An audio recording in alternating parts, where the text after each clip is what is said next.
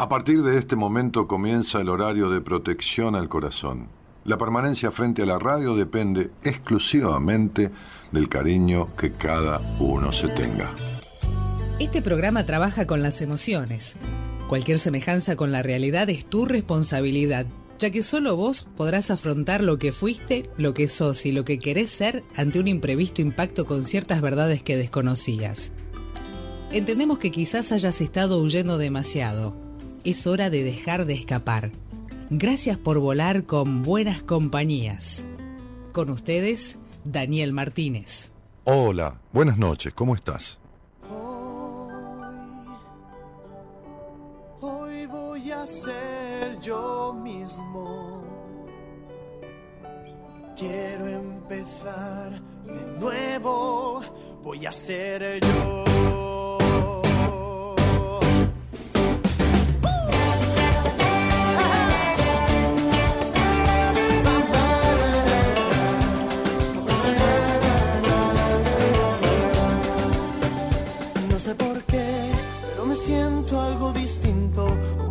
En un laberinto del que ya no sé salir. Pero hoy todo va a cambiar. Hoy todo va a brillar, será un nuevo amanecer. Hoy voy a ser yo mismo, voy a ser como era antes. Voy a pintar el mundo con sonrisas y color.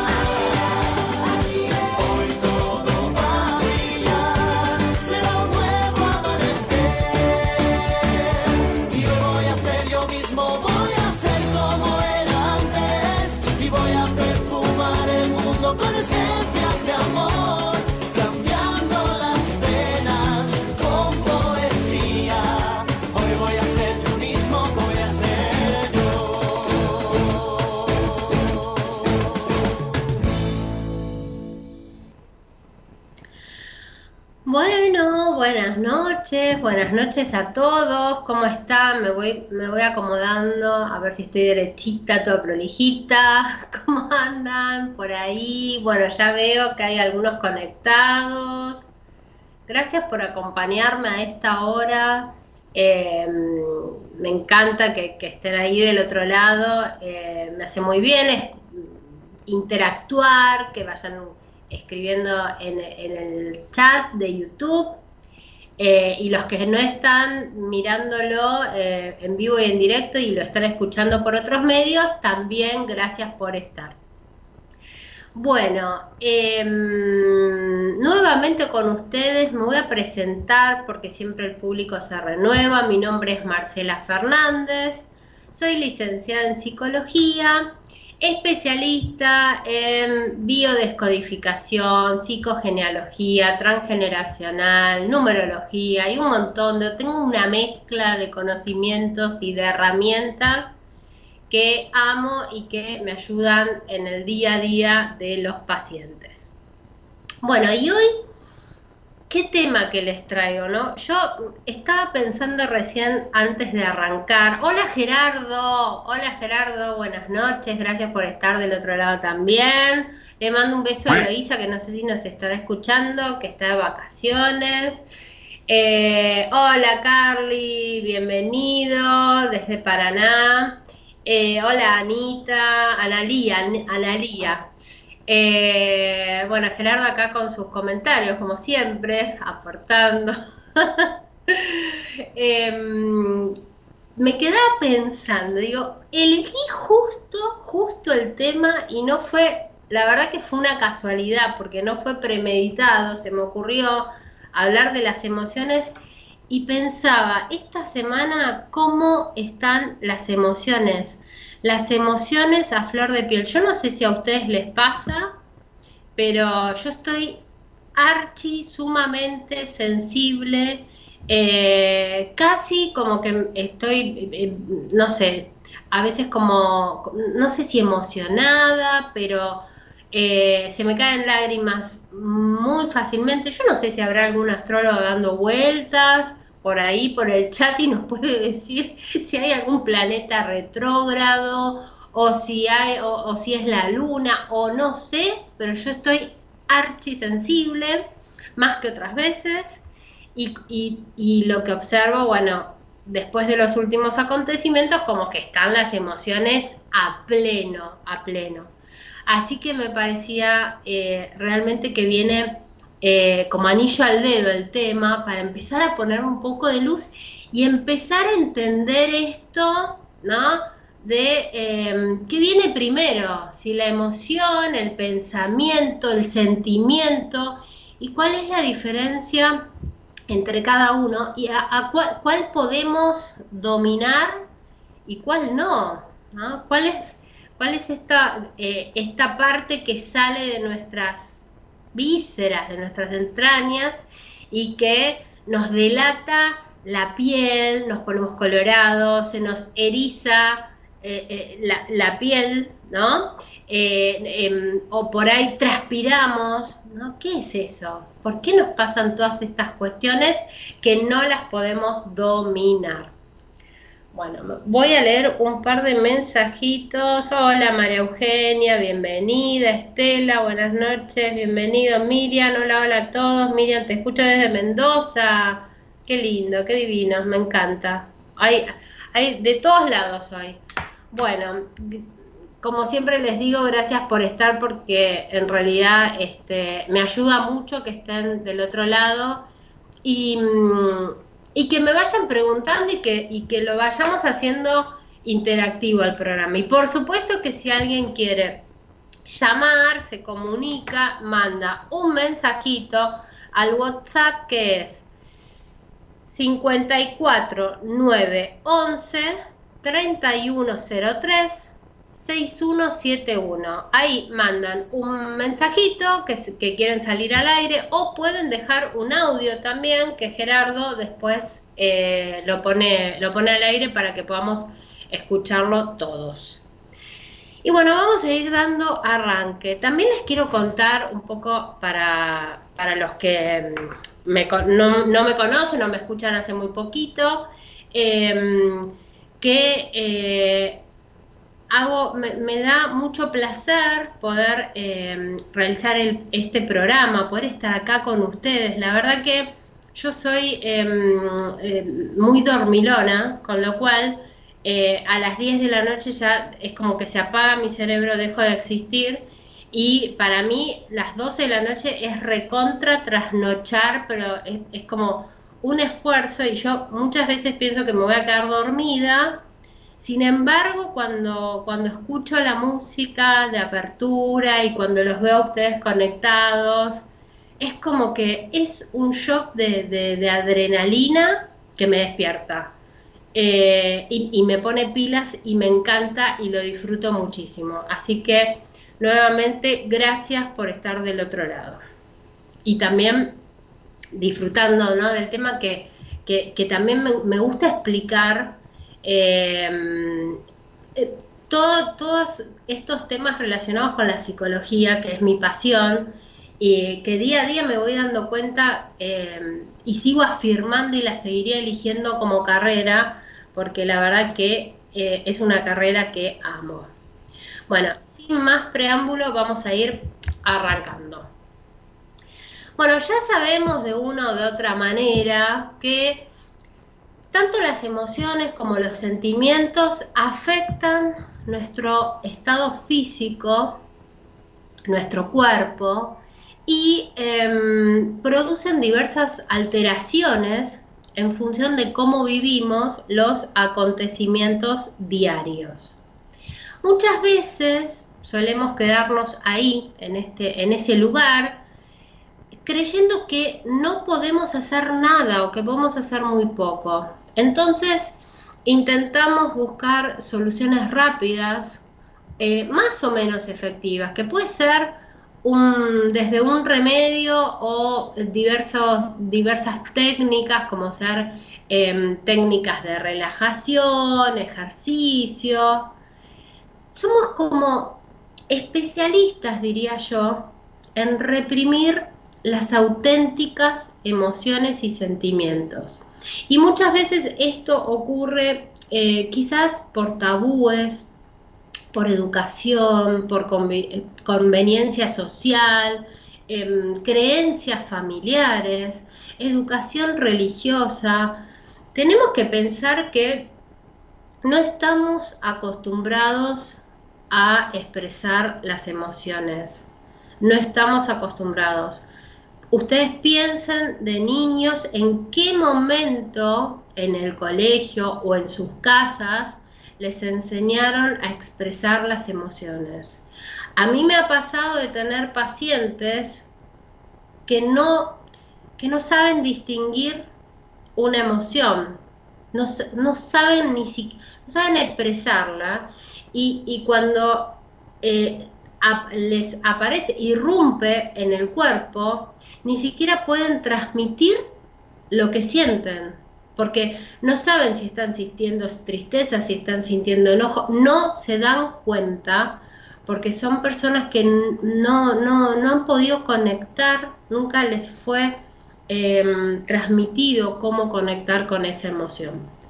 Entonces, a mí este me parece un tema clave y además em, es importante que los, que los que somos padres eh, empecemos desde nuestro lugar a poder transmitírselo a nuestros hijos para que ellos también aprendan a poder expresar esas emociones. Las emociones no expresadas nos enferman, lisa y llanamente. Las expresiones no expresadas se, encapsulan, causan trauma y nos enferman. Entonces miren la importancia que tiene poder darnos cuenta y poder expresar las emociones.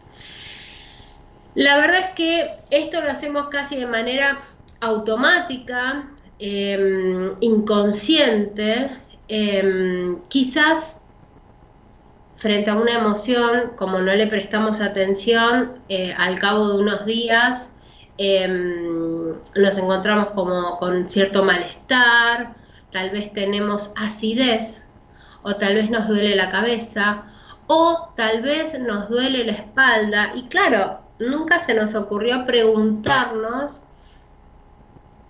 qué, con qué situación emocional pudo haber estado relacionado. Entonces, en general, por ejemplo, si nos duele la espalda, pensamos que puede ser por una mala postura o una comida que eh, supónganse que, no está en condiciones, entonces eh, tenemos acidez y decimos, ah, no, bueno, es porque comí tal cosa. O simplemente, que es la más fácil de todas, le, le echamos la culpa al estrés. ¿no? Esta es bastante recurrente. Entonces, el punto es que no vamos más allá como para indagar y nos quedamos con esa explicación mental, la explicación que podría justificar mi estado de salud. Ahora bien, si la situación que vivimos se repite una y otra vez, ¿qué pasa en esto? Los síntomas puede que comiencen a ser crónicos. Cuando el síntoma empieza a ser crónico, tenemos que recurrir a la medicación en forma continua. Entonces tenemos las personas que tienen constantemente acidez, entonces toman, ¿cómo se llama? Homeoprazol, creo que, es el, típico remedio que, suelen tomar. O, por ejemplo, dolor de cabeza, Entonces toman, eh, bueno, ibuprofeno, paracetamol, eh, migral, ¿no? Y así sucesivamente con cada una de las dolencias. El punto es que acá lo interesante es, más allá de estar recurriendo constantemente a una medicación, es, tratar del paso previo, de preguntarse, ¿no? ¿Qué, me pasó? Mis pacientes están muy acostumbrados a mí, que, que yo, siempre que tienen un síntoma, les pregunto qué pasó de diferente 48 horas antes de haber tenido el síntoma. Porque esto es muy importante, porque digo, bueno, a ver, ¿qué situación? Yo más o menos con el síntoma me doy cuenta si está en una fase de reparación o en una fase de estrés. En general los síntomas aparecen en fase de reparación. Em, esto es sumamente importante, ¿por qué?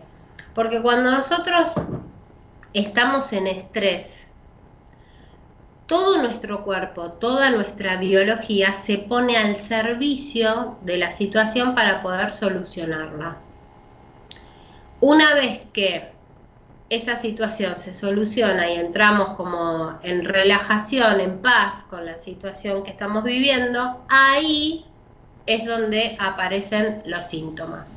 Entonces, cuando yo tengo un paciente que tiene síntomas, lo primero que le pregunto es, ¿qué situación relajaste?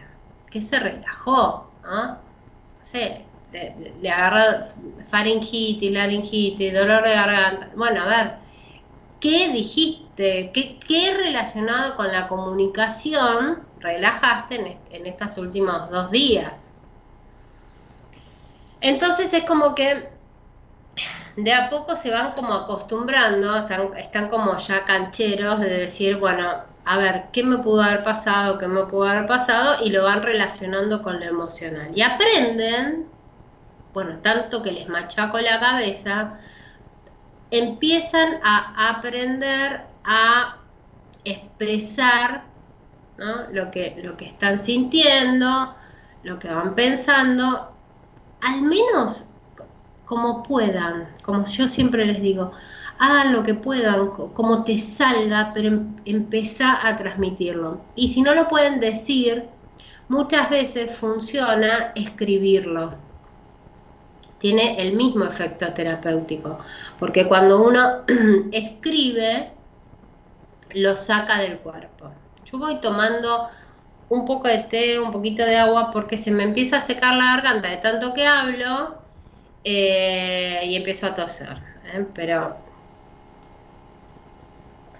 sepan disculpar. La próxima me parece me voy a traer mate, voy a empezar a incursionar con el mate. Bueno, entonces, cuando empezamos con esta rueda crónica, nos empezamos a meter en, esta rueda de, emoción, de dolor, dolor físico, sufrimiento, y llega un momento en donde no encontramos la salida, nos empezamos a poner como nerviosos. Entonces, tratamos de, no sé, de empezar a cambiar eh, nuestros hábitos, nuestros pensamientos, nuestros sentimientos. No sabemos ni siquiera qué tenemos que cambiar para no tener síntomas. Y la realidad es que no estamos habituados a esta dinámica. La verdad es esta, porque no sabemos, porque no nos han enseñado.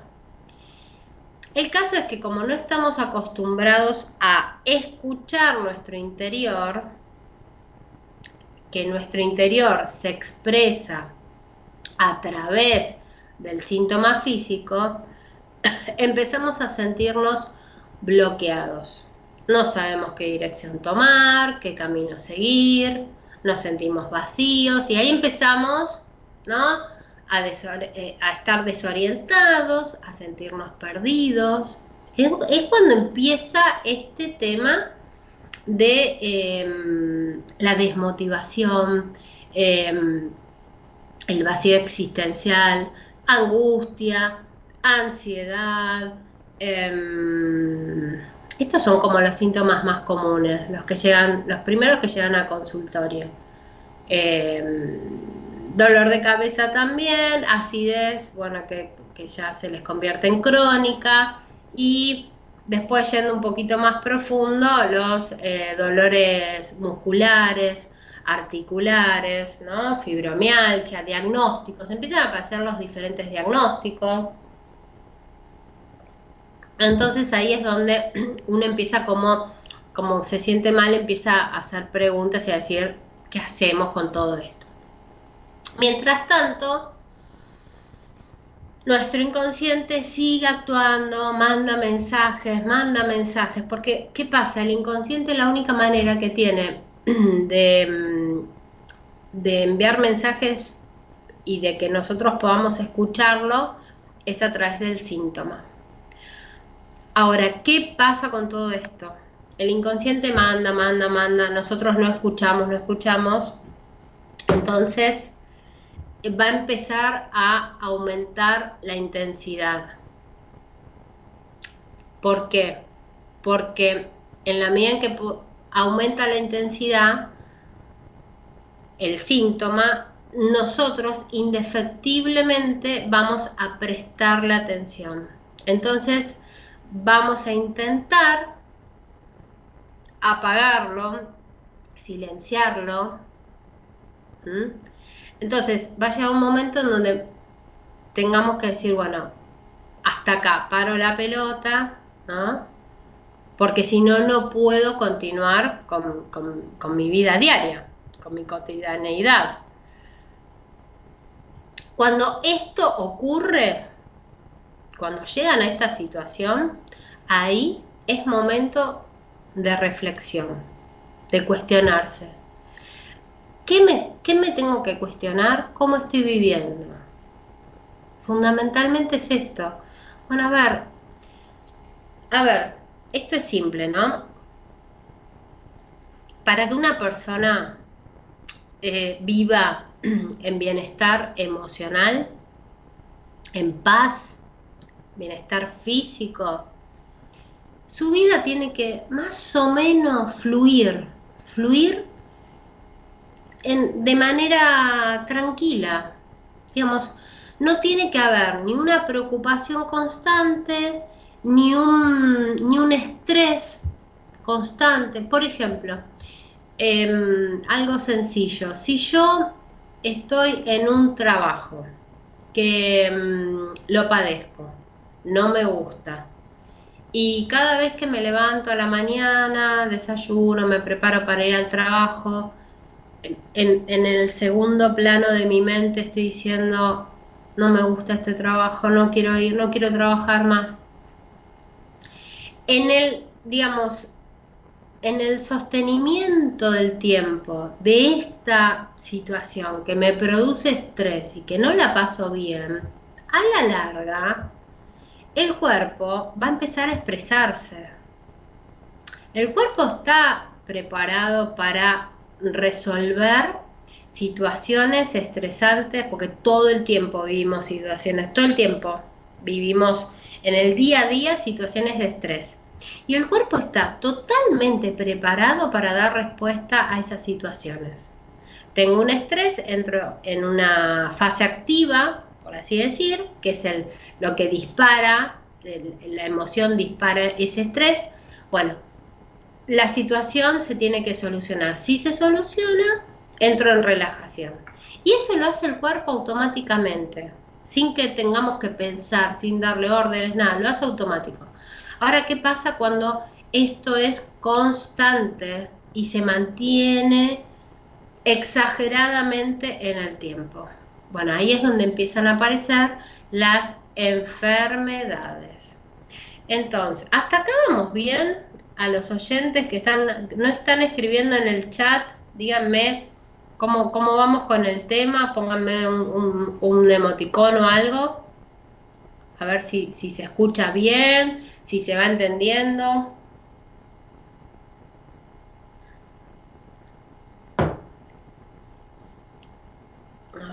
yo no sé si tengo activo el chat, pero no todavía no veo ningún mensajito, así que me van diciendo. A ver, ahí está, ahí, ahí vi un corazoncito, así que vamos bien. Bueno, entonces, cuando, cuando esto ocurre, es momento de decir alto, hasta acá, se entiende muy bien, Juli, gracias. Hasta acá, basta ya. Momento de preguntarnos, ¿qué situación me llevó a estar hoy acá en donde estoy y cómo, cómo estoy hoy? Es como el basta ya. Entonces, ahí es donde arrancamos a buscar diferentes soluciones.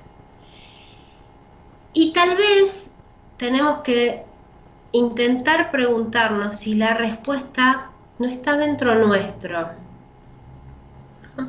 Entonces, para eso es necesario empezar a interpretar de a poco y a desarmar qué nos está diciendo el inconsciente biológico.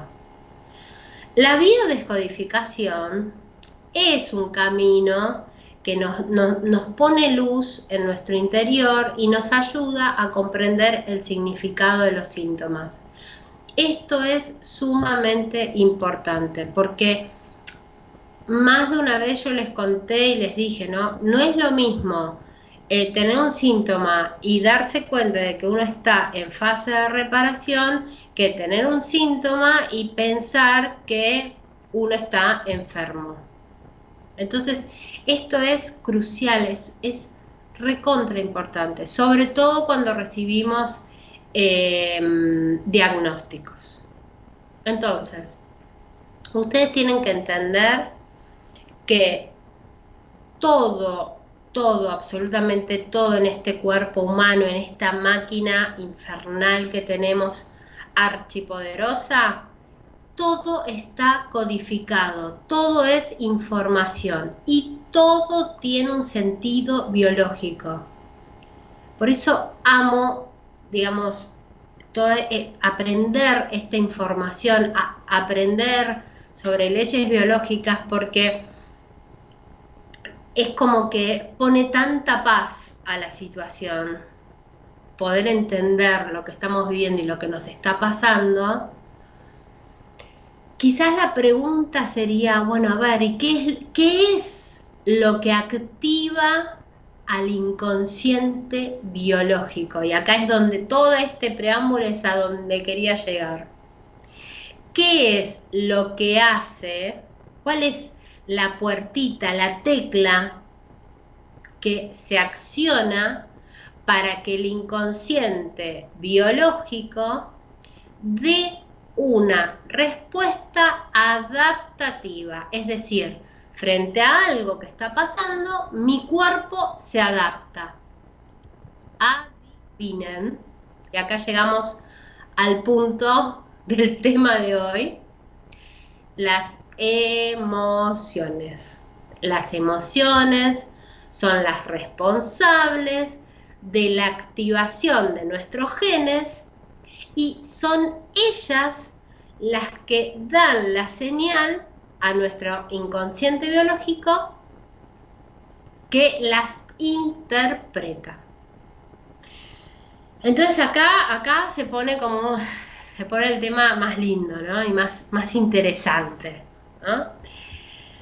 Ahora, la, gran pregunta, ¿qué son las emociones? Yo, yo trataba de buscar como una definición fácil como para decir, bueno, ¿y qué es una emoción? ¿Cómo, explico con mis palabras qué es una emoción?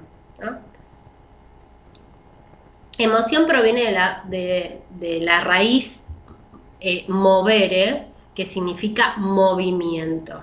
Entonces, justamente, una emoción lo que hace es invitarnos a la acción. Las emociones tienen que entender que no son ni buenas ni malas. Son necesarias para nuestra supervivencia y como tal son la energía que necesitamos para actuar. Y vamos a ir desmenuzándolas de a una. El objetivo de comprender que las emociones son fundamentales para poder adaptarnos a, nuestras situaciones de, vida, de día a día, es, entender que son el hilo conductor de nuestros programas inconscientes, que, serían la información, que se van acumulando en nuestra psique y se reflejan en nuestra vida. Y acá es como que tengo, tengo que pensar porque tengo tantas cosas para decirles. Imagínense que las emociones, por ejemplo, emociones que nuestras, nuestra abuela no pudo expresar, las expresa la nieta, por ejemplo, la tercera generación. ¿Esto qué quiere decir? Que las emociones viajan en el tiempo a través de nuestro árbol genealógico. ¿Cómo? A través de, como es información, a través de nuestro ADN, a través de nuestros genes. Entonces de repente nos pasa que eh, frente a una situación nos desborda una emoción que no entendemos y decimos, ¿de dónde sale toda esta emoción? ¿No? Pues, ¿Qué, nos pasa? Yo, por ejemplo, yo les cuento, más allá de que estoy muy sensible, no sé por qué, tendré que pensar en la edad o tendré que pensar en, en, qué pasó en mi árbol a esta edad, igual yo soy bastante sensible. Pero, por ejemplo, el otro día fui a retirar a uno de mis hijos del colegio, yo tengo gemelos, están en quinto año, o sea que este año terminan, a mí el secundario se me pasó volando en un suspiro porque imaginen que tuvimos un año de pandemia, que creo que fue el segundo año de ellos, con lo cual ese año para mí no existió como, como año escolar. Es como que primer, de primer año saltaron a tercero y más o menos, y recién viví el año pasado cuarto y este año quinto, con lo cual se me pasó volando. A mí me pasa que yo entro al colegio de mis hijos no me pregunten por qué. Yo veo a Rosita eh, ahí, que, es como la que te recibe, la portera sería, ¿no?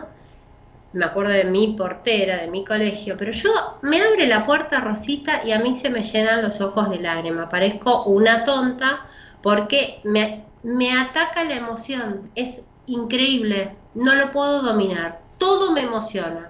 Me emociona cuando me traen a mi hijo, me emociona, yo ya soy grande, o sea que realmente cuando me pasan estas cosas, yo digo, qué loca que es la emoción porque es imposible dominarla. Y yo digo, ¿de dónde sale esta emoción? Me emociono, se me caen las lágrimas. No es que estoy triste, simplemente arrasa la emoción. Y me ha pasado desde primer año, desde la primera reunión que tuve en primer año, hasta cuando voy a, los actos, que creo que fui a dos, tres actos, porque en secundario hacen muy pocos, cuando em, cantan la canción de la bandera, izan la, bandera y yo me emociono, se me caen las lágrimas. Bueno, esto es algo que yo no lo puedo dominar. Y, ahora, dentro de un ratito, les voy a explicar por qué no lo podemos dominar. Entonces, ¿qué pasa con esto? Las emociones son respuestas em, automáticas. Este es el tema.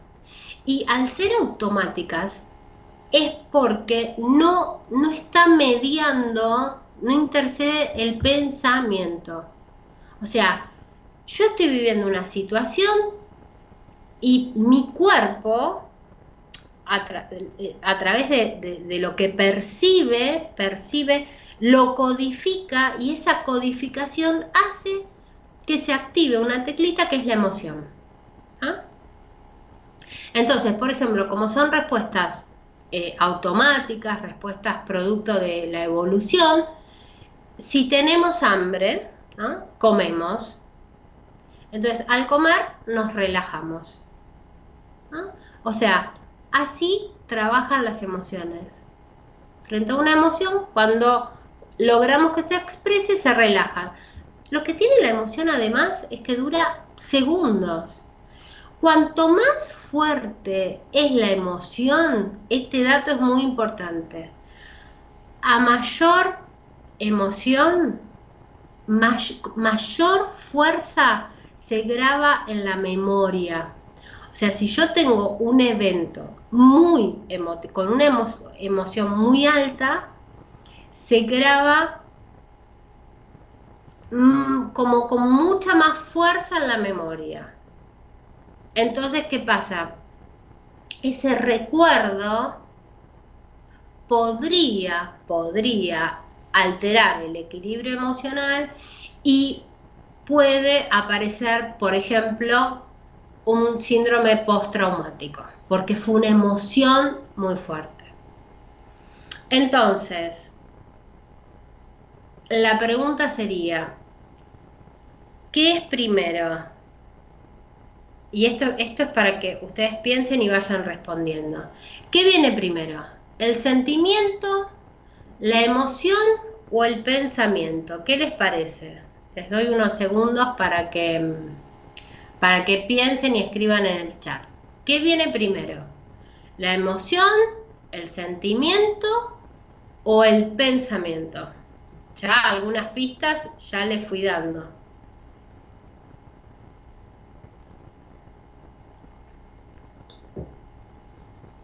Mientras piensan y escriben en el, chat, les cuento que para los que no me siguen me van a encontrar en Instagram en el usuario marcelafernández.psico, como psicóloga con P-S-I-C-O.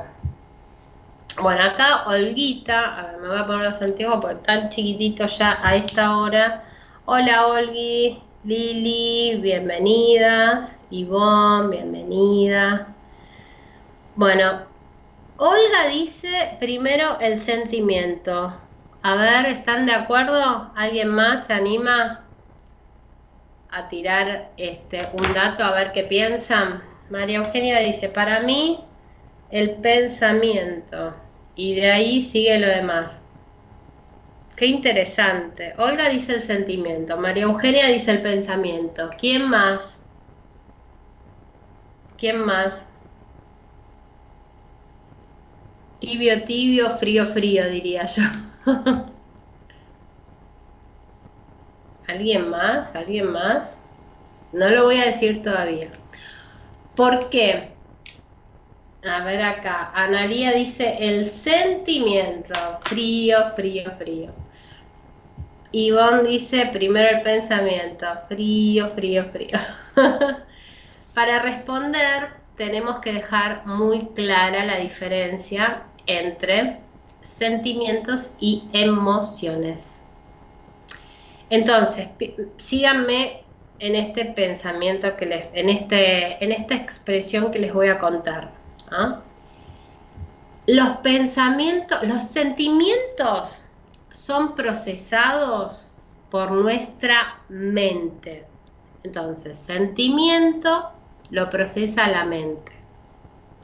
Las emociones son viscerales.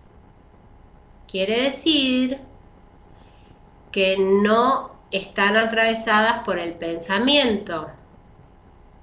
Yo no decido tener rabia en una situación y tristeza en otra. La rabia, la tristeza son conceptos que intentan cualificar un estado emocional. Hay un doctor que es Damasio, que estudió mucho todo este tema de las emociones y dice, voy a citar textual, las emociones pertenecen al cuerpo, los sentimientos a la mente, pero van totalmente ligados.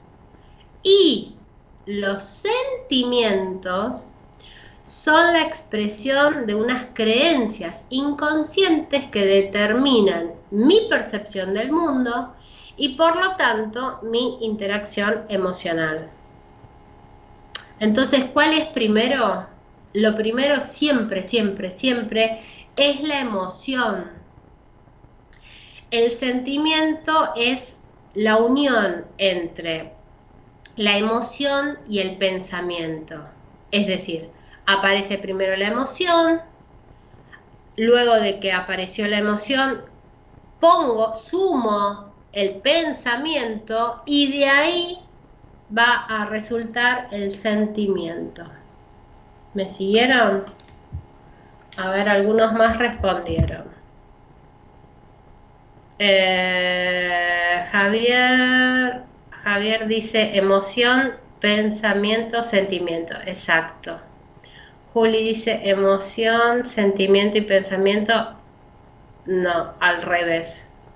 Olga dice pensé que el sentimiento era emoción y Norma dice emoción y sentimiento.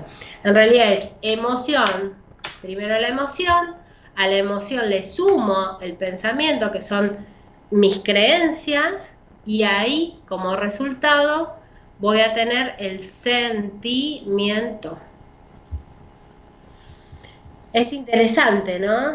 Porque acá cuando a mí me gusta un poco entender esto, porque ¿qué pasa? Yo digo, yo pienso así, si yo no domino las emociones y siento lo que siento, ¿no? Acá podemos explicar un montón de cosas, ¿no? Por ejemplo, ¿vieron cuando ustedes se conocen con una persona y, de repente sienten como el cosquilleo en la panza o, mm, esa, emoción, esa alegría.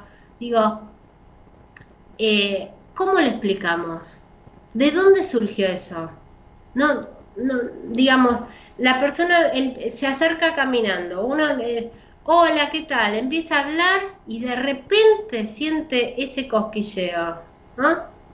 Eso es visceral, no pasó el no hice a tiempo a pensar. Después viene el pensamiento, después viene el sentimiento. Pero lo primero es la emoción, es el cosquilleo. ¿Me gusta o no me gusta? ¿No? Yo tengo una paciente que me dice, tuvo una cita. Eh, venía hablando con, con la persona, con su cita, parecía que todo era perfecto, todo encajaba, y me dice, no, no sé cómo explicártelo, pero me dice, salimos, no me dijo nada incorrecto, todo muy lindo, me dijo cosas lindas, pero me dice, no, no, es como que no sentí nada. Me dice, no, y no entiendo por qué, porque yo, yo quiero, quiero enamorarme, quiero estar con él, quiero estar, etcétera, etcétera. Y yo le digo, bueno, no te gustó, claramente, ¿eh?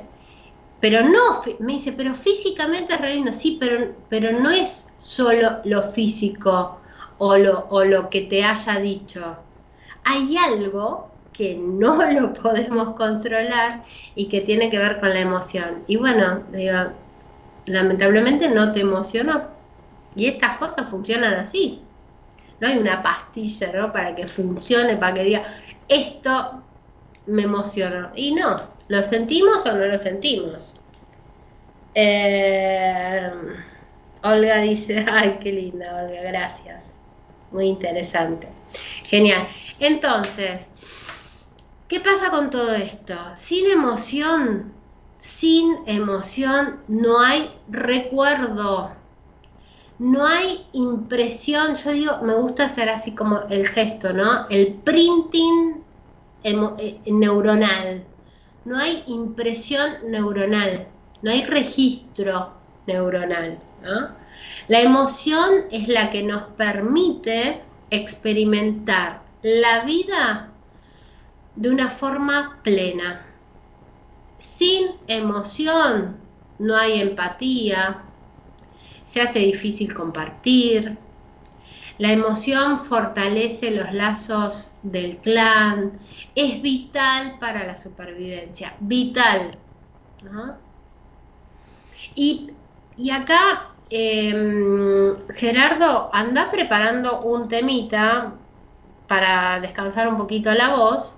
Em, voy a explicar un poco más em, el tema de las emociones. Vos avísame cuando tengas el tema eh, así descanso un segundito y vemos si alguien se quiere comunicar y si alguien tiene alguna pregunta. Las emociones lo que tienen son, esto es lo alucinante, por eso me gusta el tema, las emociones son cuánticas. ¿Qué significa esto? No conocen ni tiempo ni espacio. Entonces, por ejemplo, cuando yo trabajo con mi árbol genealógico, uno de, los ejercicios que solemos hacer los, biodecodificadores es intentar, a través de, cierta técnica, intentar vivir la emoción, sentir en nuestro propio cuerpo la emocionalidad de determinado miembro del clan. Eh, con el cual resonamos. Entonces tratamos de, sentir, bueno, ¿cómo, ¿cómo crees que pudo haber vivido esta situación tu abuela, tu tía, algún familiar? Y ustedes no saben las cosas que aparecen en consulta. Eh, eh, llanto repentino, alegría repentina, bueno, aparece automáticamente la emoción. Esa emoción que aparece es esa emoción guardada, es esa emoción de la abuela que no pudo expresar y que la estoy expresando yo porque porque a mí ahora entré en un escenario que vivió mi abuela. Entonces yo no entiendo lo que me pasa, quiero encontrarle la explicación y a través de la historia de ella empiezo a comprender qué me pasa. Y esto, señoras y señores, es gracias a las emociones. Miren todo lo que tenemos para agradecerle a las emociones. ¿Tenemos el tema, Gerardo? Gracias. Usted se me llevó la vida y el alma entera. Y se ha clavado aquí en mis huesos el dolor con esta angustia y esta pena. Usted no sabe que se siente perder, no sabe que se siente caer y caer en un abismo profundo y sin fe. Usted se me llevó la vida aquí me tiene como una roca que el océano golpea. Aquí ahí está, pero no siente. Usted no sabe lo importante que fue. No sabe que su ausencia fue un trago de hiel que se ha quedado clavado en mi piel. Usted no sabe lo que es el amor y el miedo que causa la desolación. Usted no sabe qué daño causó, como ha destrozado a este corazón que tan solo palpitaba con el sonido de su voz, con el sonido de su voz. Usted se me llevó la vida, todas mis ganas y me ha dejado congelada la razón y viva la desesperanza. Usted no sabe que se siente perder, no sabe que su adiós fue morirme de sed, que desgarró en este cuerpo su ser. Usted no sabe lo que es el amor y el miedo que causa la desolación. Usted no sabe qué daño causó, cómo ha destrozado a este corazón que tan solo palpitaba con el sonido de su voz, con el sonido de su voz. Usted no sabe de verdad cómo se llama. Usted no sabe cómo he sufrido yo. Usted es fría y su maldad me hiela el alma. Usted llenó mi vida toda de dolor. Lo que es el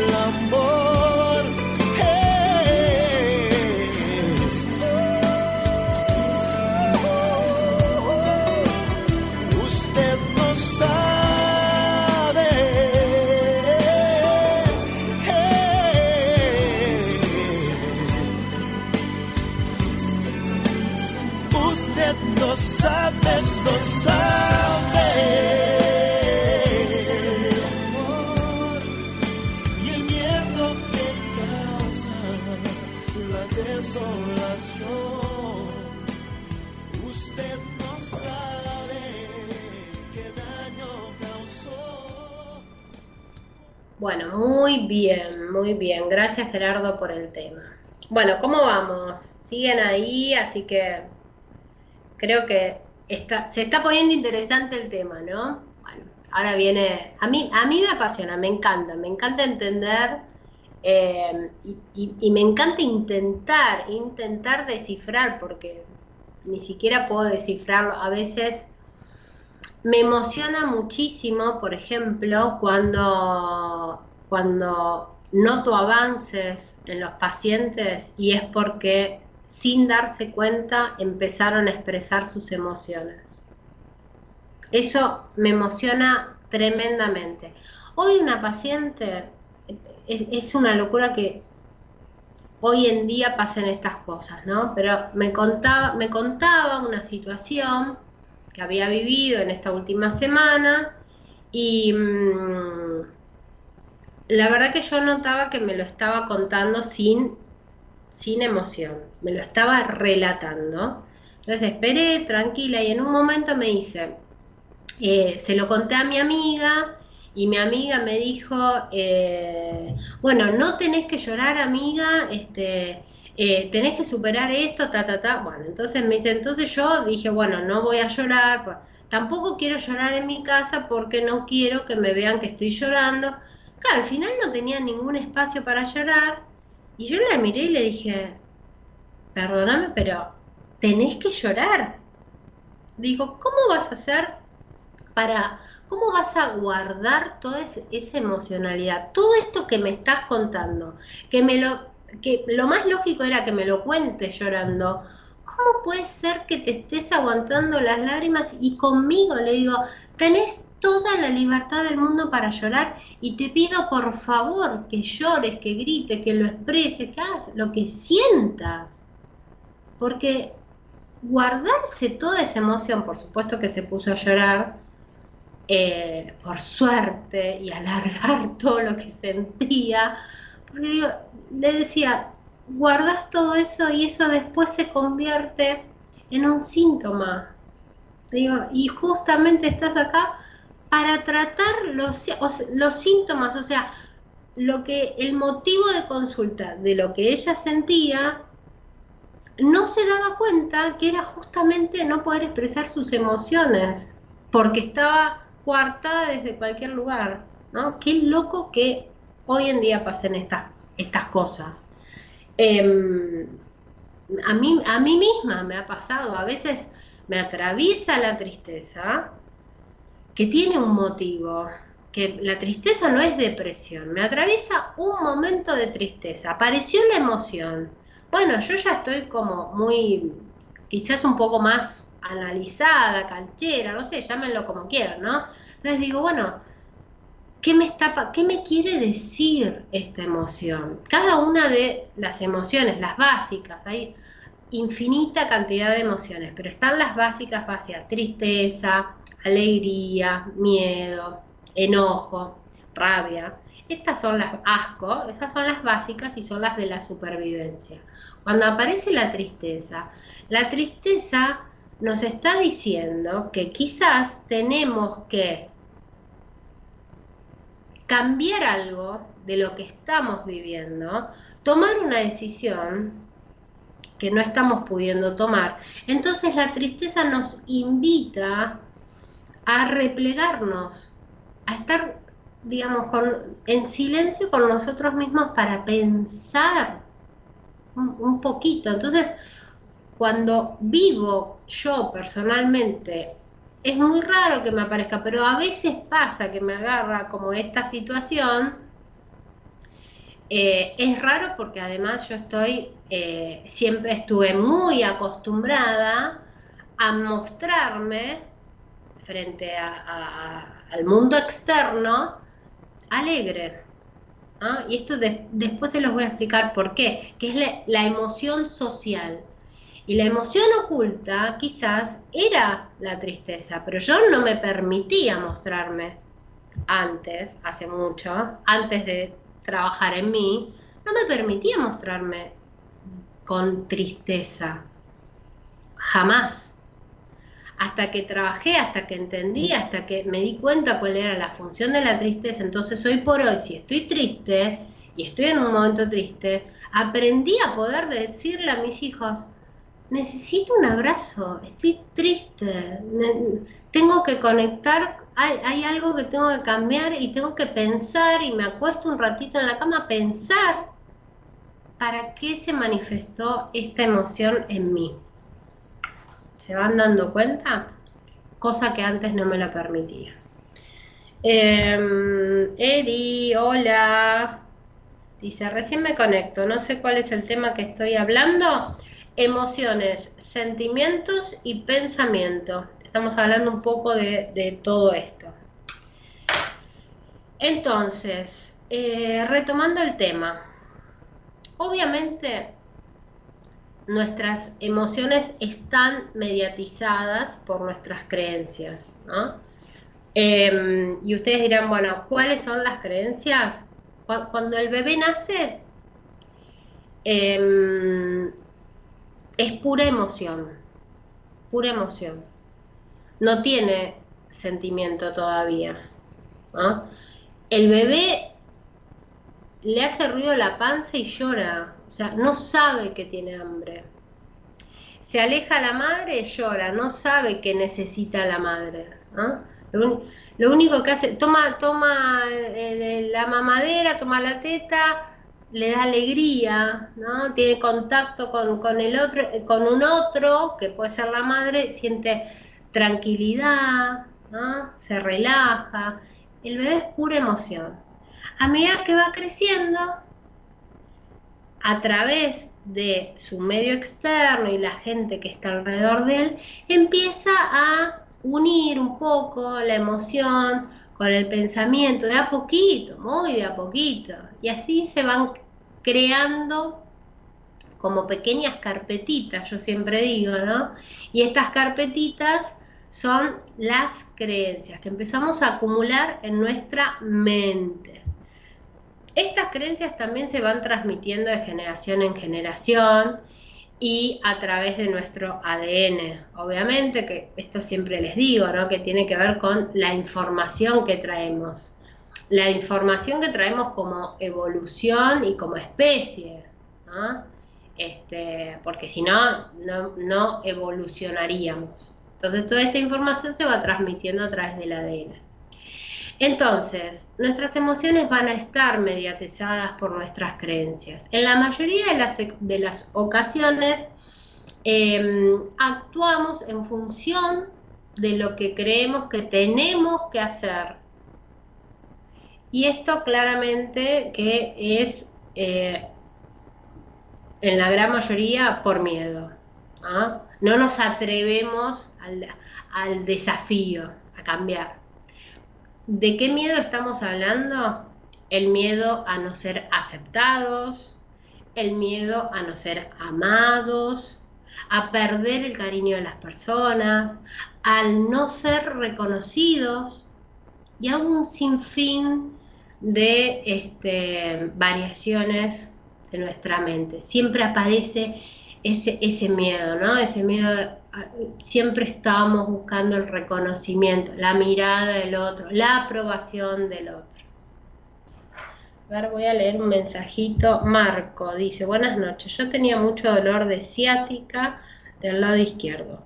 Yendo a terapia se solucionó, reparando emociones, pero hoy tengo dolor de ciática del lado derecho.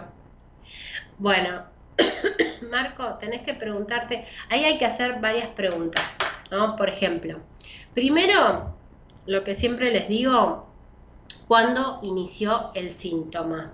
¿no? Cuando tenemos dolor, acuérdense que la mayoría de las veces es porque estamos entrando en una reparación. Entonces, me faltan datos tengo que saber si sos diestro o zurdo, cuándo empezó el dolor, si es, si es de ciática, a veces está, está muy relacionado con el miedo, ¿no? el miedo relacionado con, el dinero, el miedo a no, a no, a no poder, a no llegar o a que falte. Eh, pero hay que, hay que mm, tener un par de datos más como para poder situar específicamente qué situación reparaste, qué situación estás reparando, ¿no? Y sabiendo la situación y cuánto duró la previa, vas a saber más o menos cuánto tiempo vas a estar reparando, ¿sí? Em, pero bueno, me, alegra muchísimo que, que, sacando todo este tema eh, haya solucionado el lado izquierdo. Cuando te dolía del lado izquierdo, también estabas reparando. Acuérdense, músculos y articulaciones en general, cuando aparece el síntoma, es algo que solucioné. Y entro en reparación y ahí aparece el dolor. Em, la biodescodificación como herramienta nos enseña que debemos ser responsables de nuestros pensamientos, de nuestros sentimientos y por ende de nuestras emociones. ¿Por qué? Porque si nosotros logramos detectar la creencia que nos está atravesando, la creencia va de la mano del pensamiento y sentimiento. Si nosotros modificamos el pensamiento, vamos a modificar la creencia y al modificar la creencia, vamos a liberar esa emoción que estaba oculta y que era esa emoción que nos provocaba el síntoma. Entonces, cuando nosotros nos, nos, encontramos enfermos o con síntomas, tenemos que reflexionar y pensar, ¿en dónde dejé de estar coherente? Vieron que siempre les digo, em, yo tengo que estar en coherencia entre lo que digo, lo que siento, lo que pienso y lo que hago. Cuando yo rompo esa coherencia, en general aparecen síntomas, ¿no? Después hay que ver qué tipo de síntoma, en qué momento apareció, hay que mm, calendarizar, por así decir. Entonces, a medida que nos vamos conociendo y vamos calendarizando, ¿no? Es lo mismo tener acidez que tener eh, lumbalgia. Primero porque son diferentes capas embrionales, entonces cada capa embrional se comporta de manera diferente. Entonces, la acidez es un síntoma. ahí no estoy reparando, porque pertenece a la primera capa embrional. Entonces ahí, si yo tengo acidez, yo sé que estoy con el conflicto activo. ¿Por qué? mi biología necesita generar mayor em, eh, ácido para poder procesar este bocado emocional que estoy tratando de tragar y no puedo. No sé, un jefe que me martiriza todos los días. Entonces mi biología se activa, se busca la solución. Eh, a ver, Marco dice, soy derecho, hace un mes estoy con esto. Es como dice usted, ay, trátame de vos. Miedo, ¿viste? Miedo a quedar sin dinero, poco trabajo me preocupa mucho, exacto. Qué bueno que estoy reparando. Sí, estás reparando, guarda con esto. El cuerpo empieza a reparar, porque seguramente hiciste algo o, o de repente dijiste, bueno, no, tenemos que ponernos eh, las pilas, esto va a mejorar, eh, hay que confiar, vamos en positivo, entras en reparación, te agarra el dolor. Y ahí entramos en este límite. Si el dolor dura un tiempo, no sé, este, supongamos un mes como, como me decís vos, ¿no? y, y, empezás a sentir, a sentirte como que no estás apto, ay no, me duele y, y, no puedo, ay no voy a poder trabajar porque me duele, no voy a poder hacer esto porque me duele, no puedo salir porque me duele. Y ahí entras como en, en, el pensamiento crónico de no sentirte apto porque o no vas a poder, entras otra vez en conflicto activo. El dolor se te va a ir, pero estás en conflicto activo porque estás con este pensamiento recurrente. Entonces ahí es como que entras y salís, entras y salís. Entonces el dolor aparece y se va. aparece y se va, aparece y se va. ¿Se acuerdan que yo el año pasado les conté de mi dolor del hombro derecho, que me duró como casi un año, que iba y venía, iba y venía? Bueno, ¿por qué? Porque yo entraba y salía entraba en reparación y me volvía, me volvía a, no a bajonear, volvía a tener pensamientos de quizás son inconscientes de no sé si voy a poder, no sé si voy a llegar, no sé si voy a poder ayudarla, no sé si voy a poder con esto. Entonces otra vez entraba en conflicto activo. Yo no me daba cuenta. Cuando me empezaba el dolor dije, a ver, uy, pero ¿qué cambié? Y claro, la previa que había tenido al, dolor eran situaciones en donde yo me sentía empoderada con algún tipo de vivencia que había tenido laboral.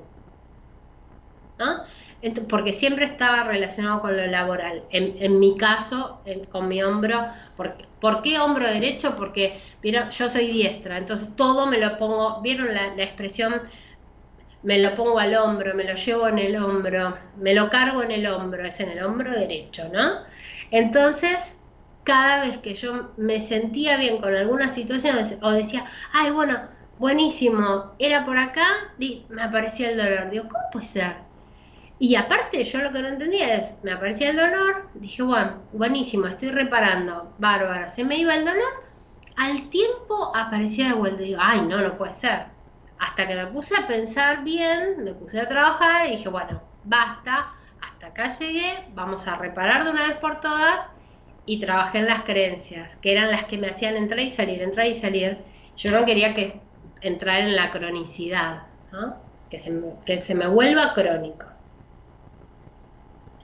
Bueno, entonces, em, así que Marco, buenísimo que estás reparando, metele pilas para ir para adelante, mente positiva, afirmaciones. Todo esto que parece, a veces parecen, eh, no sé, pavadas o cosas simples, decir, uy, no, mira si una afirmación eh, te va a hacer cambiar eh, el, pensamiento. Y bueno, lo digo una y otra vez. El otro día estaba escuchando un video de, ¿cómo se llama este tenista? No sé si es ucraniano, Djokovic, Djokovic, no sé si lo pronuncio bien. Eh, él decía que cada vez que eh, cualquier situación que él quería vivir o cualquier desafío que tenía, em, lo que hacía previamente era visualizarlo. Entonces usa la visualización como herramienta y agrega, esto me encantó, y dice que él no solo que lo visualiza, sino que trata de vivirlo con la emocionalidad, lo siente en su cuerpo. Claro, él el tipo primero lo piensa en su mente, lo vive, se emociona, o sea, trata de emocionarse, de vivir cómo se sentiría si logra ese desafío y, así sale a jugar a la cancha. Bueno, esto yo se los he dicho en, escoceses, ay, no sabía. Bueno, gracias, Ani, por decirme. Em, pensé que era, no sé por qué dije ucraniano, me, parecía que era de ahí. Em, yo esto de la visualización creativa, me acuerdo que en más de un programa se los he contado. Es una herramienta altamente efectiva. Tienen que aprender a usarla. Tanto sea visualizar el escenario que quiero vivir, o sea, visualizar es como para decírselos de manera práctica, es poner el GPS a la mente.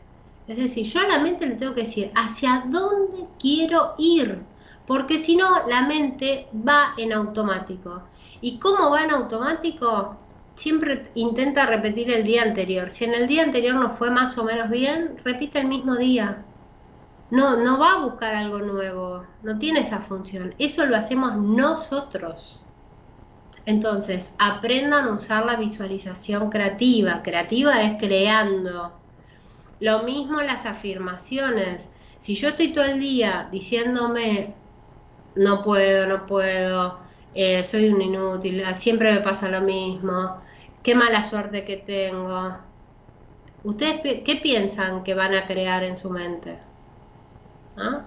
Entonces, y esto va de la mano de la emoción. Entonces, Obvio que las afirmaciones sirven y mucho.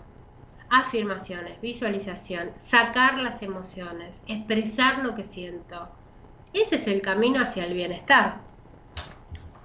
Eh, sí, tal cual estos pensamientos entran y salen. ¿Qué meditación me recomendás para salir? Uy, hay un montón. Em, podés buscar meditaciones, por ejemplo, las que a mí me encantan, de Joe Dispensa, J-O-E Dispensa. Eh, yo uso mucho Spotify. Ah, me gusta más Spotify que YouTube, pero porque Spotify me permite programarlo. Lo uso mucho a la noche antes de irme a dormir.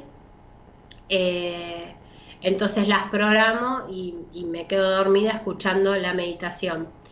Eh, Joe Dispensa. Después Em, podés buscar en Spotify también afirmaciones para salud perfecta, afirmaciones para lo que, para, no sé, atraer eh, dinero, amor, lo que quieran, eh, salud.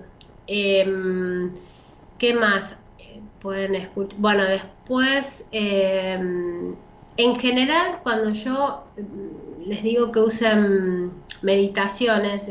Cuando hablo de meditación son meditaciones guiadas, ¿no? Em, yo les, siempre les sugiero a mis pacientes, bueno, a mis pacientes les mando las que hago yo, punto número uno. Pero al margen de eso, si se cansan de escuchar mi voz, también les digo que, em, que busquen en, en YouTube o en Spotify y que traten de familiarizarse con la voz, a ver qué voz es la que les agrada, porque a veces uno puede recomendar una meditación, se ponen a escucharla y la voz no, les agrada. Eso es muy subjetivo, muy personal. Entonces, busquen las que a ustedes realmente los les relaje y les guste, que sea agradable. Eh, a veces, ah, mira, me lo pusiste. No, show dispensa se, escribe. Bueno, justo, viste, no lo había leído, Marco. Exacto. Show eh, dispensa em, son re lindas. Y también están las de Greg eh, Braden. Ahora se los escribo en el chat. Las de Greg, Greg Braden, creo que se escribe Greg Braden y que son, son, son, son colegas. Y Joe Dispensa. Acá está, se las dejé, se las dejé escritas en el chat de YouTube. Em, ellos tienen unas meditaciones, unas visualizaciones en realidad muy, muy copadas. Y aparte son cuánticas, entonces están, están muy buenas. Greg Braden creo que tiene una que conecta eh, corazón con cerebro que está genial, está muy buena. Búsquenlas y las que a ustedes les agrade, las escuchen. Em, entonces, a ver, retomo un poco el tema que me fui un poquito. Mm, bueno, un poco lo que les contaba, ¿no? El trabajo mío como, como psicóloga y biodescodificadora eh, está dirigido a buscar la situación que hemos vivido de una forma conflictiva y que produce síntomas. Entonces, la cuestión es em, qué emoción hay detrás de ese síntoma. Esto, ah, me acuerdo, porque veníamos hablando de la abuela, ¿no? Que a veces vivimos una situación, nosotros vivimos una situación que no entendemos, que nos desborda, que nos genera conflicto, o vivimos un determinado síntoma que no entendemos por qué nos aparece, y ahí, a través del trabajo con el árbol genealógico, nos damos cuenta de que estamos repitiendo alguna historia de un familiar, un ancestro, y esa historia detrás ocultaba una emoción. Nuestra tarea como psicólogos, como biodescodificadores, es sacar esa emoción oculta y la creencia limitante asociada a esa emoción, porque si no, no nos enfermaríamos. Nos enfermamos porque hay una creencia limitante. ¿Mm? Hasta acá vamos, nadie quiere salir al aire, nadie tiene una pregunta, nadie quiere mm, contar algo, dejar algún, algún audio. Recuerden que se pueden comunicar al WhatsApp. Entonces, em, ejemplo de esto, de todo esto que venimos hablando. Em, puede pasar que frente a un conflicto, determinado conflicto, por ejemplo, pérdida del poder adquisitivo, varias personas experimenten la misma emoción. Enojo, rabia. Y esta emoción es la emoción que todos podemos observar como como si fuera de manera objetiva. Pero ¿qué pasa?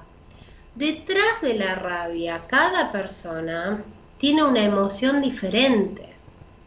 Esa emoción diferente, que es la que no nos atrevemos a expresar, se le llama emoción oculta.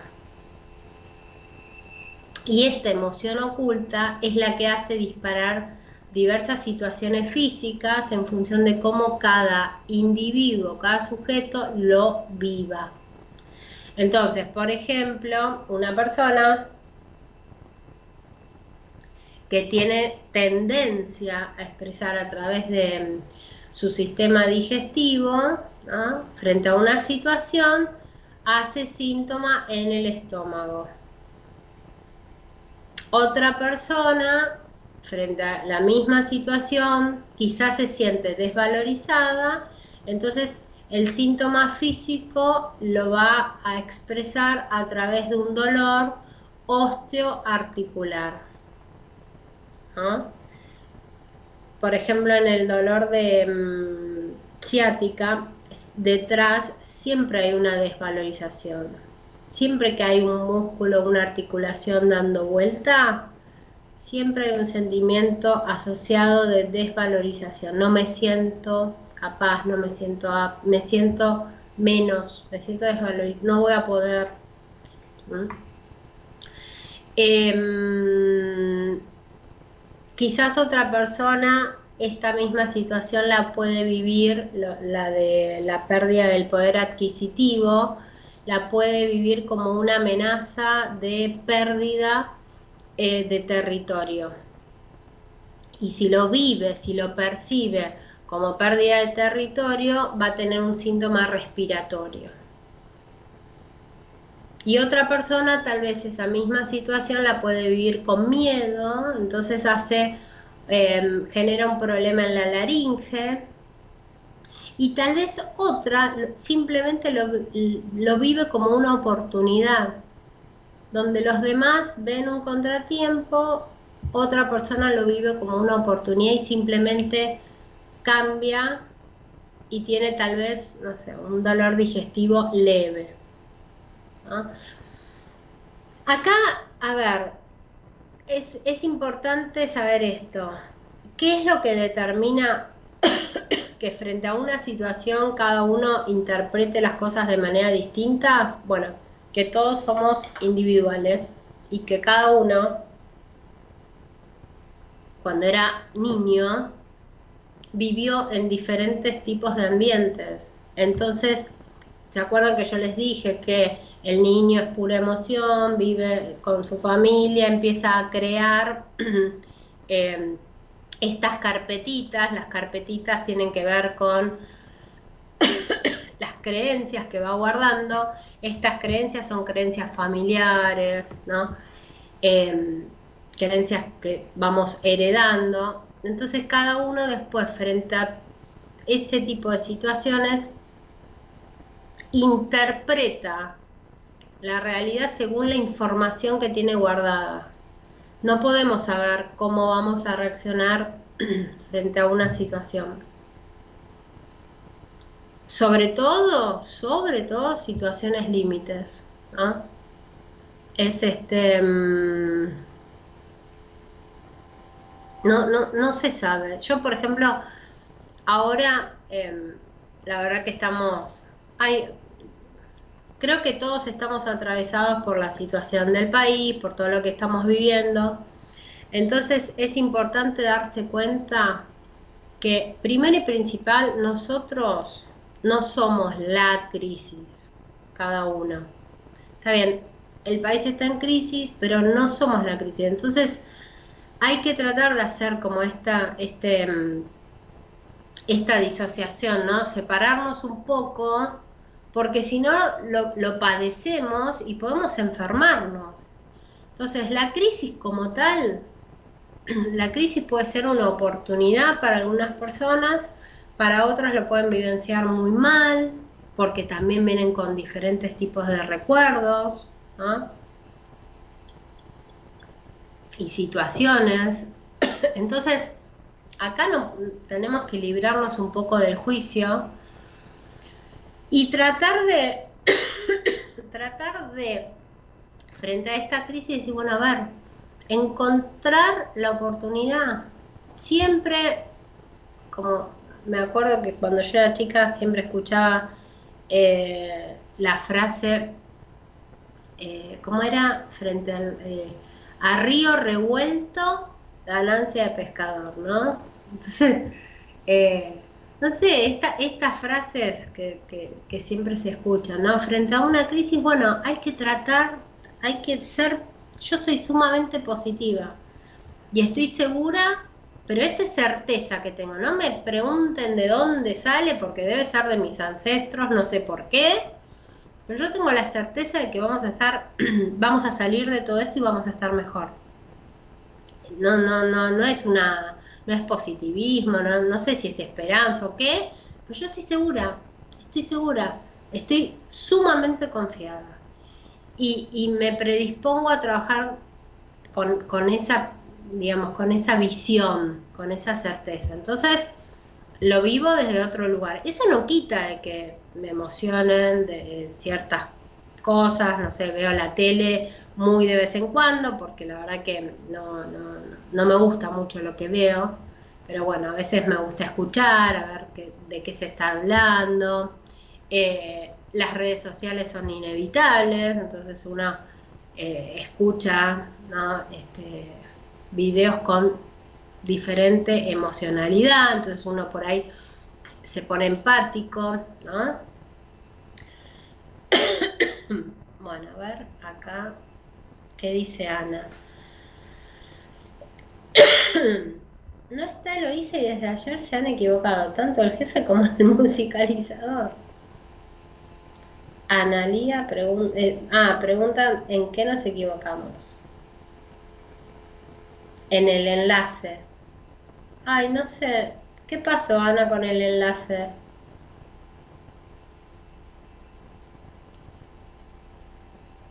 ¿Será que no se compartió el enlace, Gerardo? No sé.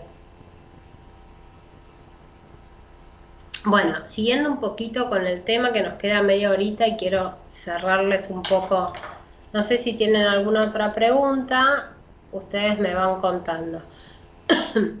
Entonces, em, digamos que no hay una lista de emociones visibles y otra lista de emociones ocultas. La clave es poder encontrar la emoción oculta y poder sentirla en el momento. hacerla consciente. Eso en psicología lo llamamos resentir, o sea, volver a sentir. Entonces, de este modo nos liberamos de esa emoción que es la que activó el inconsciente biológico y por ende la respuesta del organismo. Entonces, por ejemplo, La alegría es una necesidad básica junto con el miedo, el asco, el odio, junto con la tristeza. Entonces, digamos que hay, podríamos llamar como que hay dos emociones troncales ¿no? para nuestro mundo de relación. La emoción social, que es esta que yo les contaba, que es la que mostramos frente al mundo. Y por otro lado tenemos la emoción oculta. La emoción social es para la tribuna, para el mundo externo, para la familia. Es la que la familia nos permite, ¿no? Eso que en la familia es como un valor.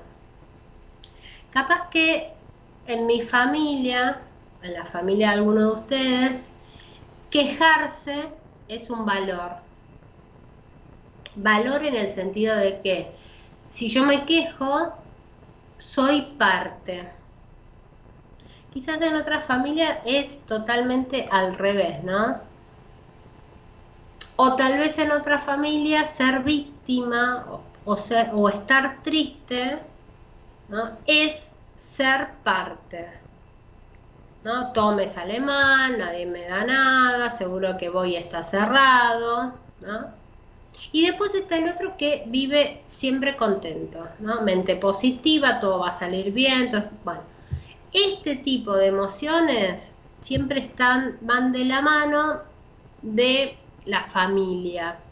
Son las asociaciones que, hace, que se hacen en la familia. Ahora, la emoción oculta es la verdadera solo yo la conozco. Yo puedo mostrarme siempre bien, siempre feliz, para que todos estén bien, porque no quiero preocuparlos. Pero ¿qué oculto? Lo que oculto es la bronca. Lo que puedo llegar a ocultar es el asco. Lo que no puedo decir, no, no lo puedo decir.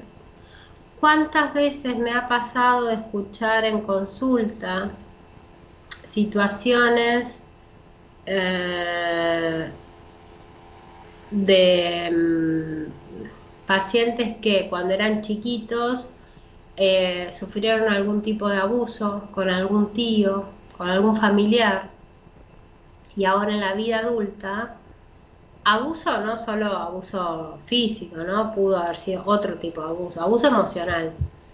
Y ahora en la vida adulta comparten la mesa con esa persona. Y no lo pueden decir, no lo pueden expresar. Se expresan alegremente, pero internamente sienten asco, repulsión, sienten bronca, enojo. Esto pasa, pasa a diario.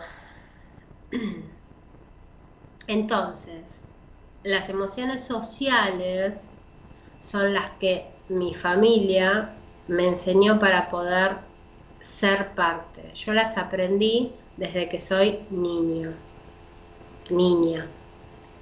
Entonces, ¿cuál es el problema? No hacer eso, si yo voy en contra de esta emoción, me sacan de la familia. Entonces, como esta emoción social me sirvió para relacionarme con mi familia, yo aprendo y lo voy, a, lo voy a usar para relacionarme con el resto del mundo.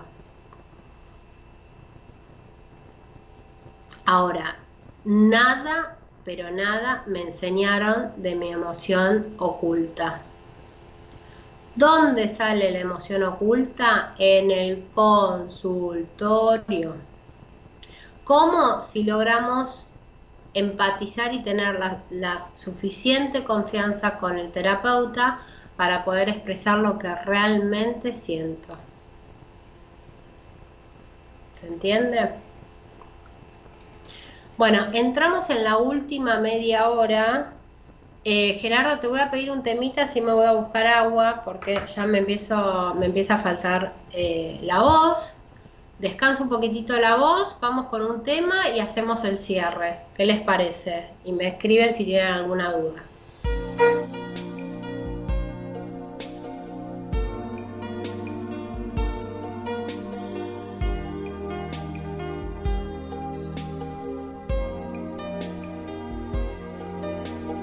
Marco se ha marchado para no volver.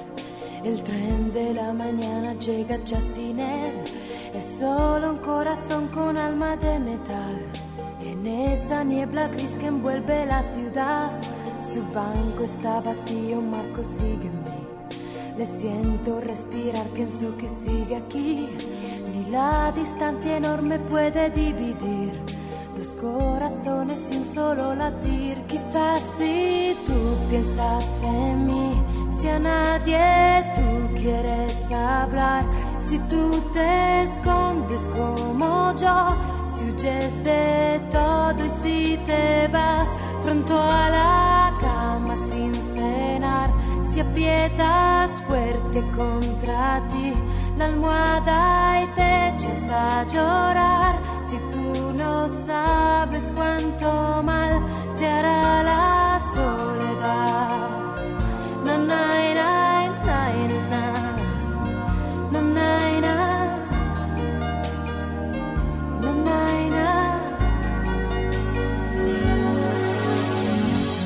mi diario tu fotografía con ojos de muchacho un poco tímido. La aprieto contra el pecho y me parece que estás aquí entre inglés y matemáticas. Tu padre y sus consejos, que monotonía. Por causa del trabajo y otras tonterías, te ha llevado lejos sin contar contigo. Te ha dicho un día lo comprenderás. Quizás si tú piensas en mí con los amigos de veras, tratando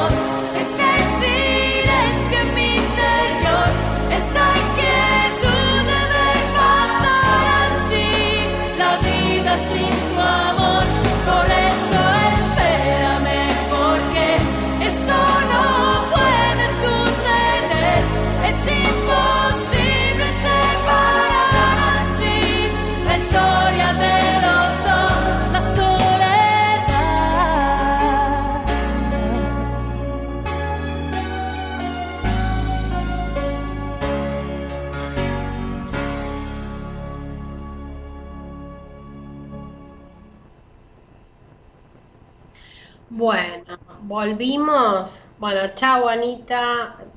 Se va. Chao, chao, Ana Lía. Buenas madrugadas. Nos vemos después del seminario. Sí, que la semana que viene es el seminario. Estoy tan emocionada. Qué lindo. Tengo unas ganas recontra. Besos, besos. Em, bueno, como para ir finalizando con el tema. Ahora que más o menos sabemos un poco de las emociones, un poco de los sentimientos, un poco de los pensamientos, qué podemos hacer en nuestra casa con nuestros hijos, y no solo con nuestros hijos, yo diría con nuestros familiares, ¿no? Con todos. ¿Qué podemos hacer? Ahora ustedes que ya escucharon este programa. Podemos empezar a hablar de nuestras emociones, ¿no? Entonces podrían decir, por ejemplo, cuando están reunidos. Yo cuando siento enojo, lo siento en el, em, en el estómago. O cuando, yo cuando me angustio, se me cierra la garganta, me agarra una sensación. Y, y a vos, qué, ¿dónde lo sentís vos? Esta es una es una buena, es un tip, una buena táctica que les dejo y se las comparto, sobre todo para los que están con adolescentes, con niños. Em, me pasó una vez atender a un chiquito de, mm, creo que tenía 12 años, tremendamente introvertido, que yo dije, ¿qué hago? Y mm, estaba muy enojado pero él no, no, primero que no sabía que estaba enojado, estaba bastante callado. Y segundo que no sabía ni siquiera por qué estaba así. Entonces yo le empecé a contar de mí, le empecé a contar de, lo que me pasa a mí, cuando me enojo, cuando me pone triste una situación, cuando quiero, quiero algo y no, no, llego, no puedo, lo que sea. Entonces eh, empecé a hablar un poco de mí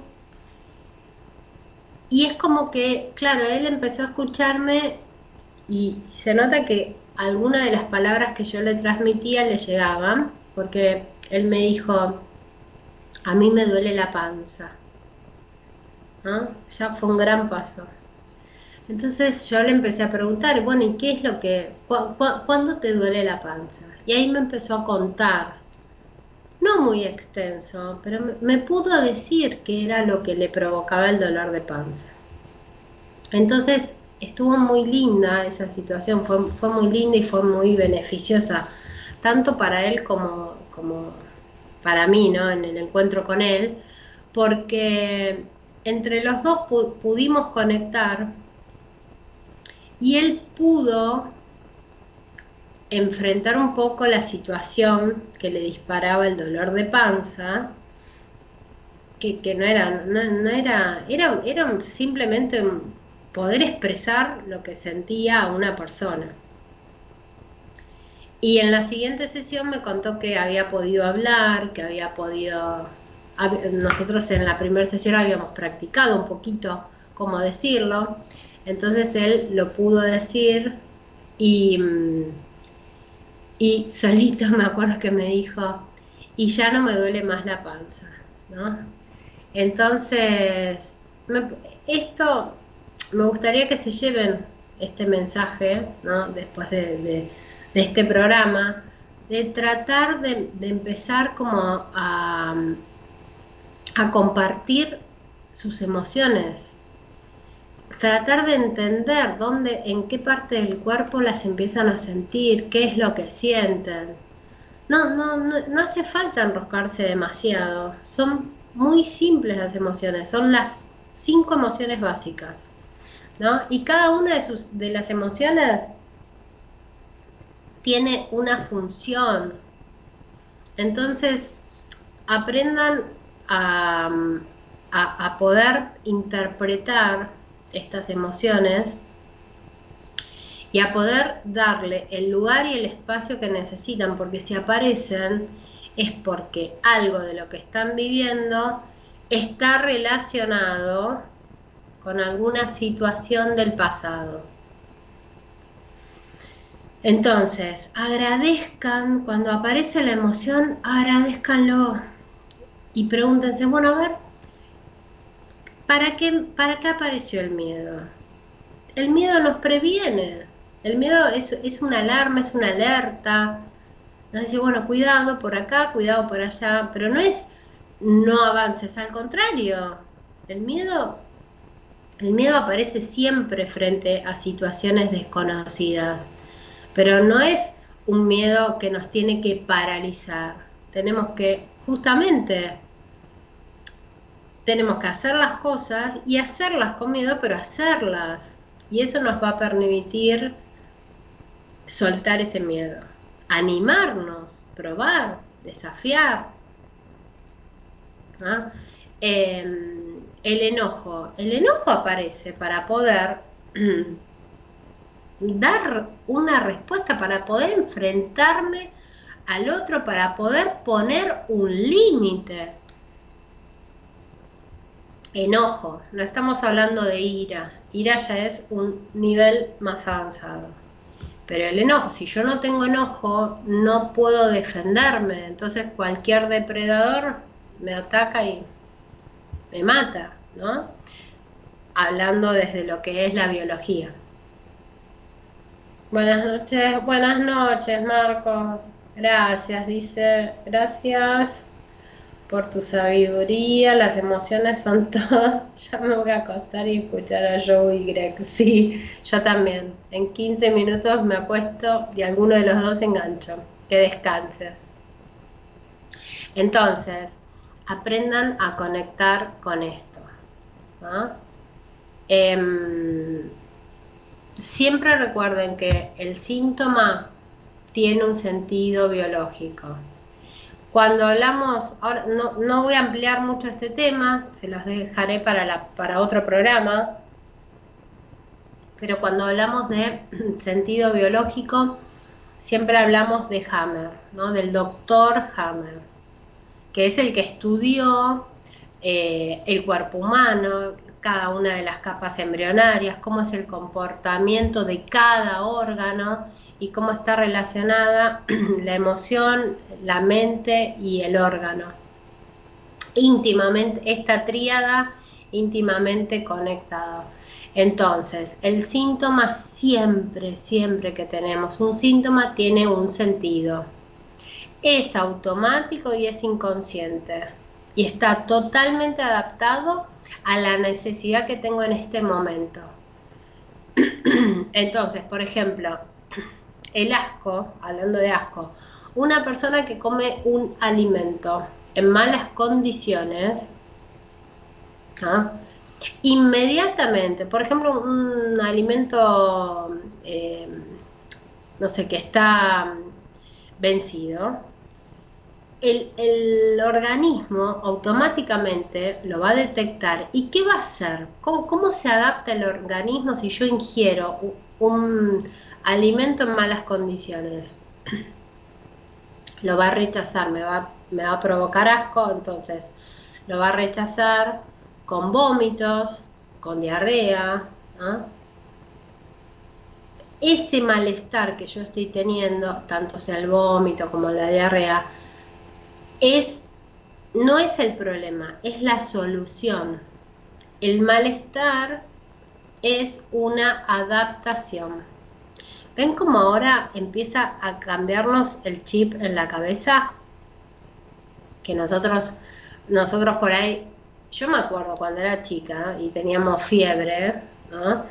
Eh, siempre decía los médicos, no sé, la abuela, mi mamá, eh, si hay fiebre, hay infección. Es una frase que han escuchado ustedes en algún momento. Y en realidad yo hoy de grande que digo, hay fiebre, empezó a reparar. O sea, me tranquiliza. Antes, cuando los chicos eran, cuando mis hijos eran chiquitos, yo todavía no, había estudiado em, el posgrado de biodescodificación, entonces no tenía la más pálida idea de que la fiebre era eh, reparación, o sea, que había entrado en solución. Esto no quiere decir que si tiene fiebre no hay que dar ibuprofeno, no, nada que ver, porque cuando nosotros tenemos el síntoma hay que tratar de ponerlo lo más confortable posible para no estar sufriendo. Pero si yo hubiera sabido que cada vez que los chicos tenían fiebre estaban reparando encima de todo conflictos que eran míos, porque hasta los siete años los niños reparan los conflictos de la madre, porque están unidos a la madre. ¿No? Las emociones que tiene la madre se las transmite directamente al hijo porque están, son una unión. Si yo lo hubiera sabido, no sé, hubiera entendido un montón de cosas. O por lo menos lo hubiera vivido de una manera diferente, ¿no? dije, bueno, sí, claramente el tema era mío y, yo tenía que estar reparando, no ellos. Pero los hijos lo hacen como un acto de amor. Es un acto de amor, ¿no? La conexión con la madre y la reparación que realizan. Entonces, por ejemplo, em, un ejemplo que se me ocurre de una paciente, eh, una mujer tiene, le sale un melanoma en la espalda. El sentido biológico del melanoma es la protección. Entonces uno podría preguntarse, bueno, ¿de qué te estás protegiendo? Está en un proceso de divorcio y descubre que su marido habla mal de ella a sus espaldas. Entonces, es algo que es una adaptación, simplemente. ¿Mm? Una persona con cistitis recurrente, ¿cuál es el sentido biológico de la cistitis? El sentido biológico de la cistitis es marcar el territorio. siempre hay que buscar cuál es la utilidad del síntoma. Y la cistitis, el síntoma, recuerden, es disparado por una emoción. Entonces, no sé, digamos que podría ser, qué sé yo, me vino a visitar, no sé, vino a visitarme mi suegra, ¿no? Se instaló mi suegra, qué sé yo, un mes en mi casa y de repente a mí me agarra cistitis, ¿no? Entonces, bueno, ¿cuál es la emoción oculta que hay detrás de la visita de la suegra? Así es como trabajamos en una, en una sesión de, biodescodificación, por ejemplo, ¿no? una sesión cuando, cuando trabajamos con el árbol genealógico, con los diferentes tipos de síntomas. ¿no?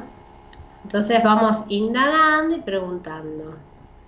Siempre el terapeuta siempre tiene que buscar la coherencia entre el síntoma y el sentido biológico.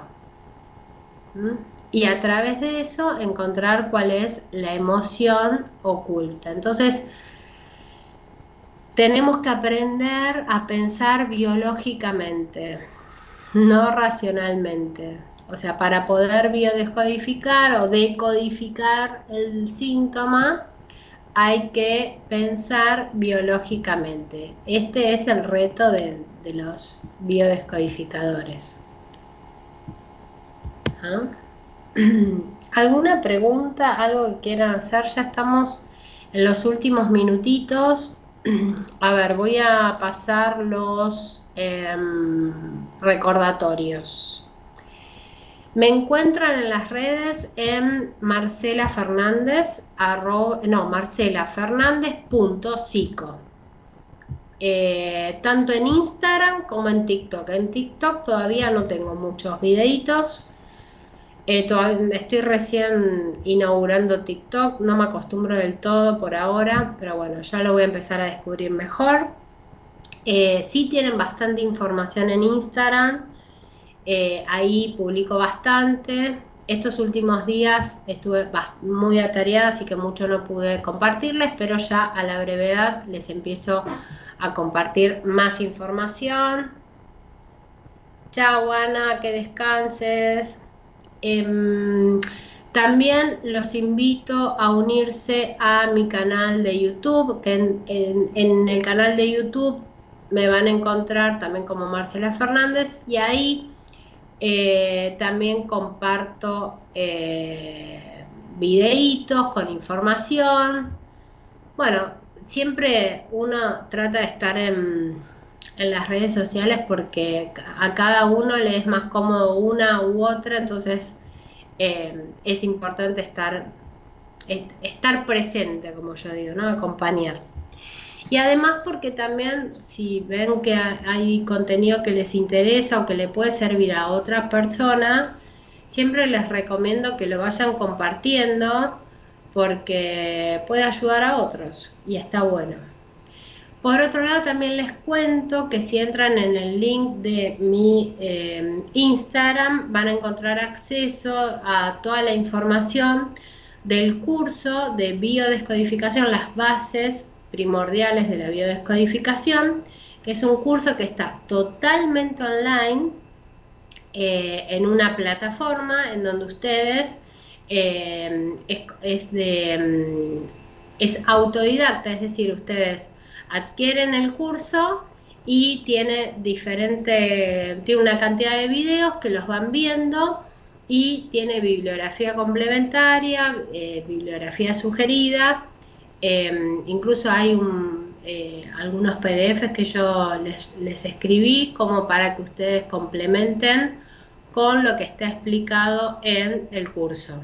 Este curso es tanto para Em, personas con conocimientos, terapeutas, profesionales de la salud, psicólogos, que quieran arrancar con, todo lo que es la biodescodificación y entender un poco los, síntomas y dónde vienen, y también sobre em, el árbol genealógico, bueno, se comparte bastante información y es tanto para personas con conocimientos como para personas sin conocimientos que quieran entender un poco lo que les pasa.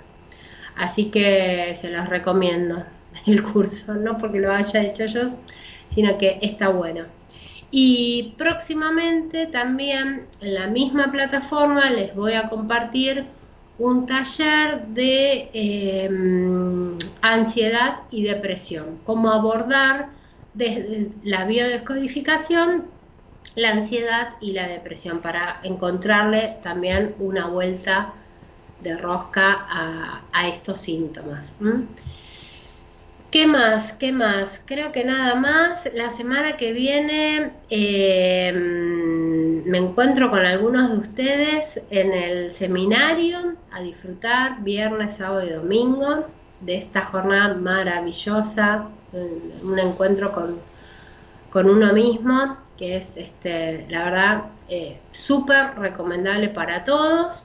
Y nos veremos, creo que en 15 días más o menos, eh, que ya, ya vamos a estar en noviembre, ¿no? Estamos terminando octubre, sí.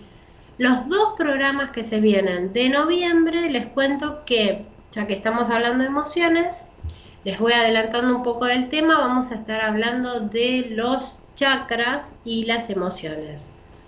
¿Por qué los chakras? Porque los chakras están íntimamente conectados con las emociones. Y es muy importante poder conocerlos, poder saber qué son y em, poder tenerlos equilibrados.